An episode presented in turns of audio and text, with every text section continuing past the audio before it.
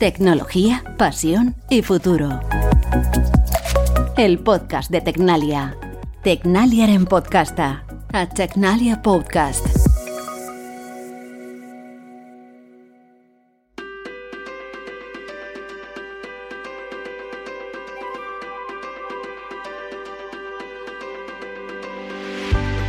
La tecnología está en constante evolución y los lugares donde se desarrolla y se genera innovación se adaptan a un cambio que es constante. Es ahí donde surgen los proyectos que al final tienen un impacto en la sociedad. Ese es el objetivo final. Hacemos proyectos en la transición energética, con lo que importa esto en el cambio climático. Hacemos proyectos que mejoran la, movilidad de las personas. Hacemos proyectos que mejoran la salud de las personas. Al estar enfocados a los retos de la sociedad y a los retos de la industria. Jesús Valero es el director general del Centro de Investigación Aplicada y Desarrollo Tecnológico Tecnalia. Desde su posición ha vivido el cambio de las últimas décadas. Los centros tecnológicos siguen siendo clave para la transformación de la industria y de la sociedad. Y de eso trata este primer episodio de la nueva temporada de Tecnología, Pasión y Futuro. Soy Luis Blanco, periodista, y os doy la bienvenida a esta charla con Jesús Valero, cargada de conocimiento y de experiencia, y también de mucho impacto.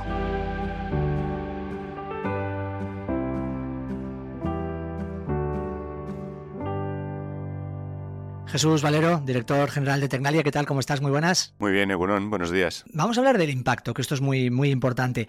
Eh, el que la innovación desarrollada en centros de investigación y desarrollo tecnológico como eh, Tecnalia tienen en la sociedad. En el origen de todo, imagino que está primero el convencimiento, ¿no?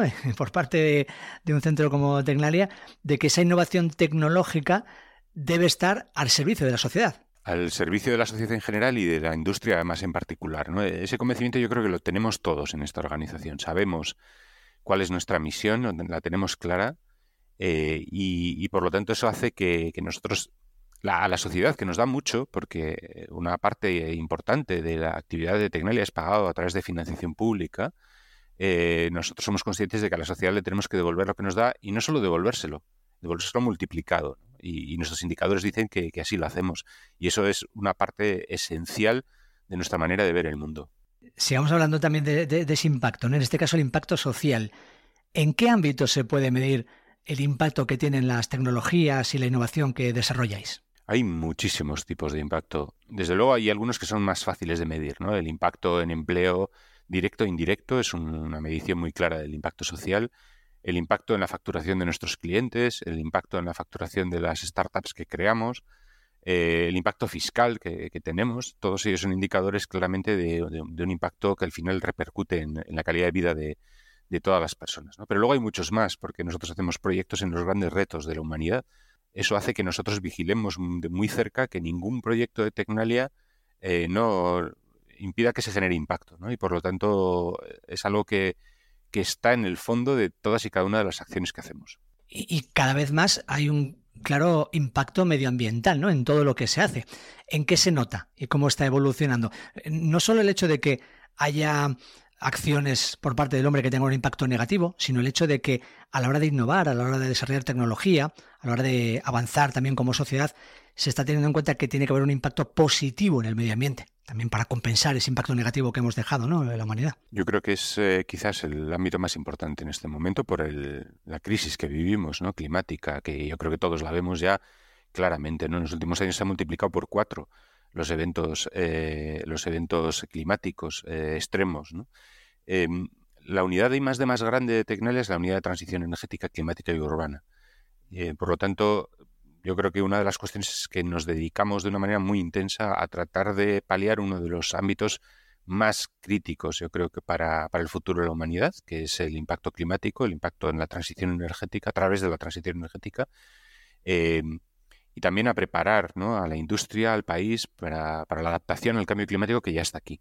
Claro, aquí, eh, además de los retos que supone desarrollar eh, tecnologías que cuiden el planeta, se abre todo un gran abanico de oportunidades empresariales y sociales, ¿no? Es lo que, lo que trabajáis en Tecnalia. Sí, nosotros vemos los problemas como oportunidades, en realidad, ¿no? Donde, donde otros se llevan las manos a la cabeza o, entran en pánico, nosotros lo que decimos es, bueno, si hay un problema de cambio climático habrá que solucionarlo y para eso se va a necesitar tecnología sí o sí. Podemos esperar a que otros desarrollen esa tecnología en China, en Estados Unidos o en otros países europeos o podemos hacerlo nosotros mismos. La ventaja de hacerlo nosotros mismos es que primero nos llegará más rápido y segundo, eh, podremos construir un tejido industrial, una economía en base a las soluciones que vamos a dar a otros, ¿no? Y eso es lo que hará que no solo tengamos un mundo más sostenible medioambientalmente, que, es evidente que tenemos que tenerlo, sino también un país más sostenible económicamente. Em, a ver, algunos de los avances más destacados y beneficiosos para la sociedad se están dando en el ámbito de la salud. Vamos a hablar de ello. Por ejemplo, ¿en qué trabaja Tecnaria en este campo? No sé si puedes darnos algún ejemplo concreto de algún desarrollo ligado a la salud que, sea fácilmente apreciable por, parte de la sociedad. Trabajamos en varios ámbitos, eh, desde la robótica médica, la neuroingeniería, los biomateriales o, la alimentación saludable. Pero yo, si quieres, por destacar uno que, a mí me hace una especial ilusión porque estuve eh, en una parte importante de ese desarrollo, eh, ha sido el, desarrollo de dispositivos médicos para, el tratamiento de, enfermedades neurológicas, ¿no? especialmente ictus, daño cerebral adquirido también. Hemos desarrollado tecnologías para tratar eh, este problema, que es un problema creciente, un problema grave que, trastorna mucho la vida de los que lo sufren. Y además hoy podemos decir, yo creo que muy orgullosos, que tenemos uno de los startups que, ya crece a una velocidad muy grande, que vende dispositivos que ayudan a pacientes en, todo el mundo eh, para, el tratamiento y, la rehabilitación de, pacientes que han sufrido este tipo de patologías. Un ejemplo eh, concreto además muy beneficioso, ¿no? Y del que yo creo que os sentís bastante orgullosos en, Tecnalia. Sí, sí, porque además hay, una cuestión que es eh, es tremendamente motivador, ¿no? Cuando ves, cuando trabajas con los pacientes, y a mí me ha tocado a veces hacerlo, estar con ellos y, les ves el beneficio que les produce un dispositivo médico, eh, no, no, no, solo es una satisfacción profesional por haber hecho un desarrollo que, tiene un impacto, sino es la parte humana, no la parte emotiva de, de ti que dice, estoy ayudando a mejorar la vida de las personas. Ahora hablaremos de las empresas, pero eh, abundando un poquito en esto que, estás comentando ahora, mm, quizás este tipo de ejemplos pues son bastante más representativos de lo que, de lo que hacéis y, sí que pueden llegar a la sociedad. Pero igual hay otras muchas innovaciones que se desarrollan en centros como, como el vuestro que, no tienen un que no tienen una visibilidad ¿no? en los ciudadanos. Eso es más complicado quizás, ¿no? De trasladar incluso muchas cosas relacionadas con el medio ambiente, que hay personas que igual ni las eh, no, las ven, no son capaces de verla, ¿no? Son cosas como más abstractas. Eh, en ese sentido, no sé si cómo sentís a la hora de, o cómo, o cómo lo, lo suplís para intentar explicar a la ciudadanía, pues mira, es que estamos, esto que estamos haciendo, aunque no lo veáis, aunque no tenga un efecto inmediato, es bueno. ¿no? Y está bien que nosotros lo hagamos y que haya financiación para estos proyectos, claro. Nosotros siempre tratamos de que haya un propósito en los proyectos, un propósito claro, un impacto que se genere como resultado. ¿no? A veces es cierto que es más difícil eh, explicarlo y, también sobre todo esto pasa con aquellas tecnologías que son más complejas y probablemente que todavía están más lejos de la vida de las personas. ¿no? Te pongo un ejemplo muy claro que es que es eh, todo lo que tiene que ver con las tecnologías cuánticas. La gente no, no es consciente del impacto que esto va a tener en su vida, pero lo va a tener, no ahora, pero que ya lo está teniendo, eh, pero sí dentro de unos años. ¿no? Pero tiene, nosotros le explicamos a la gente que, que Tecnalia es una organización que no solo atiende a los problemas de la industria y de, la sociedad de hoy, sino que tiene que anticiparse, tiene que estar preparado para que cuando lleguen nuevos problemas nosotros tengamos ya alguna solución que aportar. Vamos a hablar de, de Tecnalia, de cómo trabaja Tecnalia o de cómo es la relación con, empresas, ¿no? Mm, ¿Están alineadas las empresas ahora mismo con la forma de abordar la innovación y su importancia que promulga eh, un centro como Tecnalia? Bueno, yo creo que la realidad es que es al revés. Somos nosotros los que tenemos que estar alineados. Nosotros somos una herramienta, yo siempre lo digo, no somos un objetivo en sí mismo.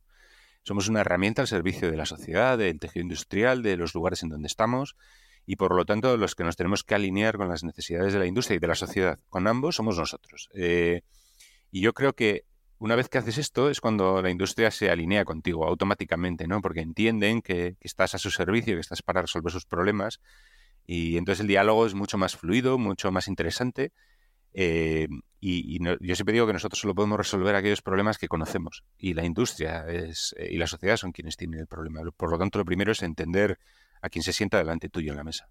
Háblame de esa colaboración que tenéis con empresas y con instituciones, no sé, con la administración, con las universidades, los centros académicos, en este proceso de desarrollo tecnológico e investigador, mm, porque todo esto se traslada a la industria y a la sociedad, pero antes todo ese conocimiento no surge exclusivamente de Tecnalia, ¿no? Hay al final una, colaboración de, muchos actores para poder llegar a ello. Y cada día más, además. Eh, nadie puede hacer ya nada solo. Eh, los problemas sencillos ya están resueltos, nos quedan todos los complejos y cada día más complejos. Eh, nosotros somos una organización multitecnológica, multisectorial eh, y por lo tanto capaz de atender a, problemas tremendamente complejos y eso es una cosa que para nosotros es absolutamente esencial. Entonces, hemos acuñado una frase que usamos mucho internamente, que es la generosidad de rentable. si tú solo no puedes hacer algo, si necesitas masa crítica para competir en un mundo que es enorme y donde China o Estados Unidos tienen una potencia enorme, o otros países europeos, necesitas no hacerlo solo. Sentarte, hablar con otros que tengan tus mismos intereses, que te complementen, porque juntos se van a hacer cosas más interesantes. Jesús muestra en todo momento una actitud de confianza hacia lo que hace y lo que está por venir en su trabajo. Tres décadas después de iniciar su andadura en Tecnalia, sabe que la vida es un cambio constante y hay que prestar atención para no quedarse atrás. Yo siempre digo que, cuando yo estudié la carrera, eh, las tecnologías que había en el laboratorio con las que yo aprendí, no, todas las que hay hoy en día no existían cuando, cuando yo estudié. ¿no? Ha cambiado, la tecnología ha cambiado radicalmente. Y la verdad es que está transformando el mundo y cada día con mayor aceleración. Y eso es algo que también yo creo que nos cuesta asumir o que tenemos que hacer un esfuerzo cada día mayor todos, ¿eh? todos los seres humanos, en, tratar de, de, adquirir lo más rápidamente posible. Por su cargo actual, Jesús tiene un perfil gestor muy marcado, pero él comenzó estudiando biología y durante años se dedicó a la investigación, algo que, reconoce, le ayuda ahora en su trabajo diario.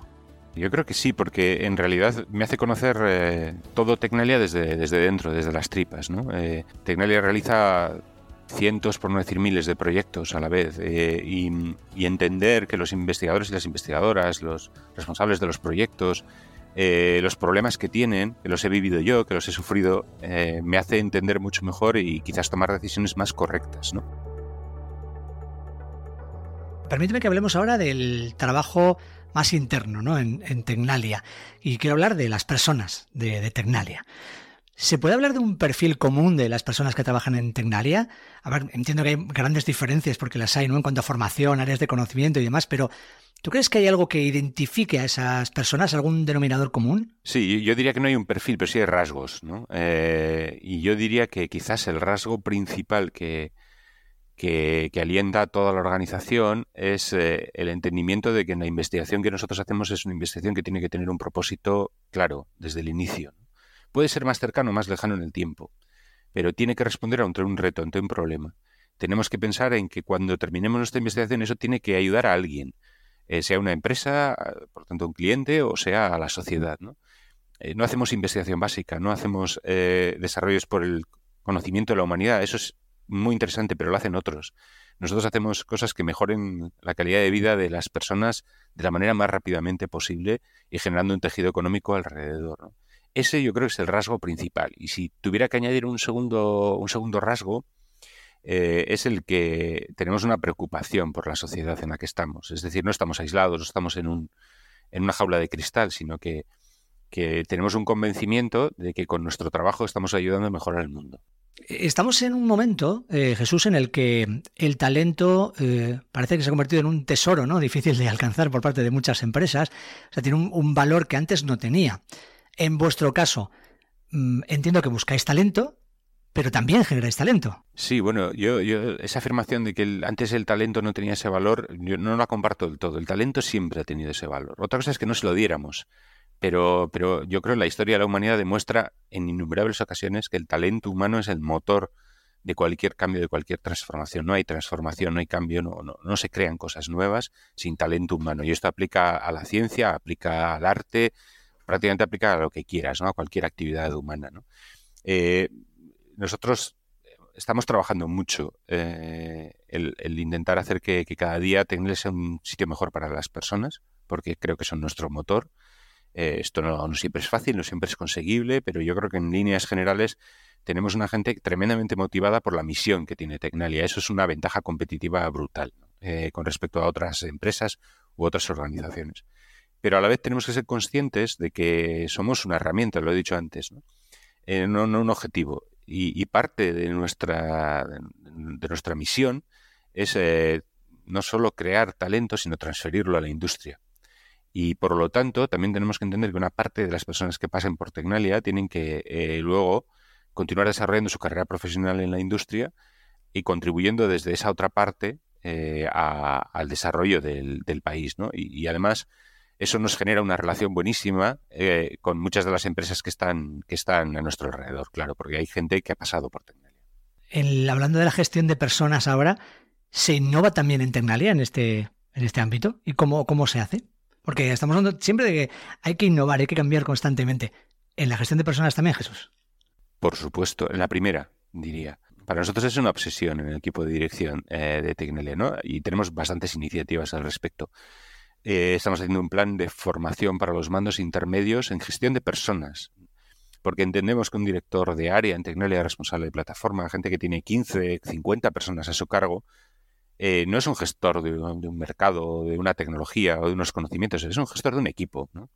Y solo si son buenos gestionando equipos, eh, van a poder sacar lo mejor de todas y cada una de las personas. Entonces, eh, tenemos mucho esfuerzo puesto en la planificación, en lo que se viene a denominar soft skills, pero que nosotros entendemos que es cómo la gente puede tener conversaciones acerca de el trabajo que se hace, el desarrollo profesional de, sus equipos, y eso se hace a través de conversaciones, es, algo muy humano, ¿no?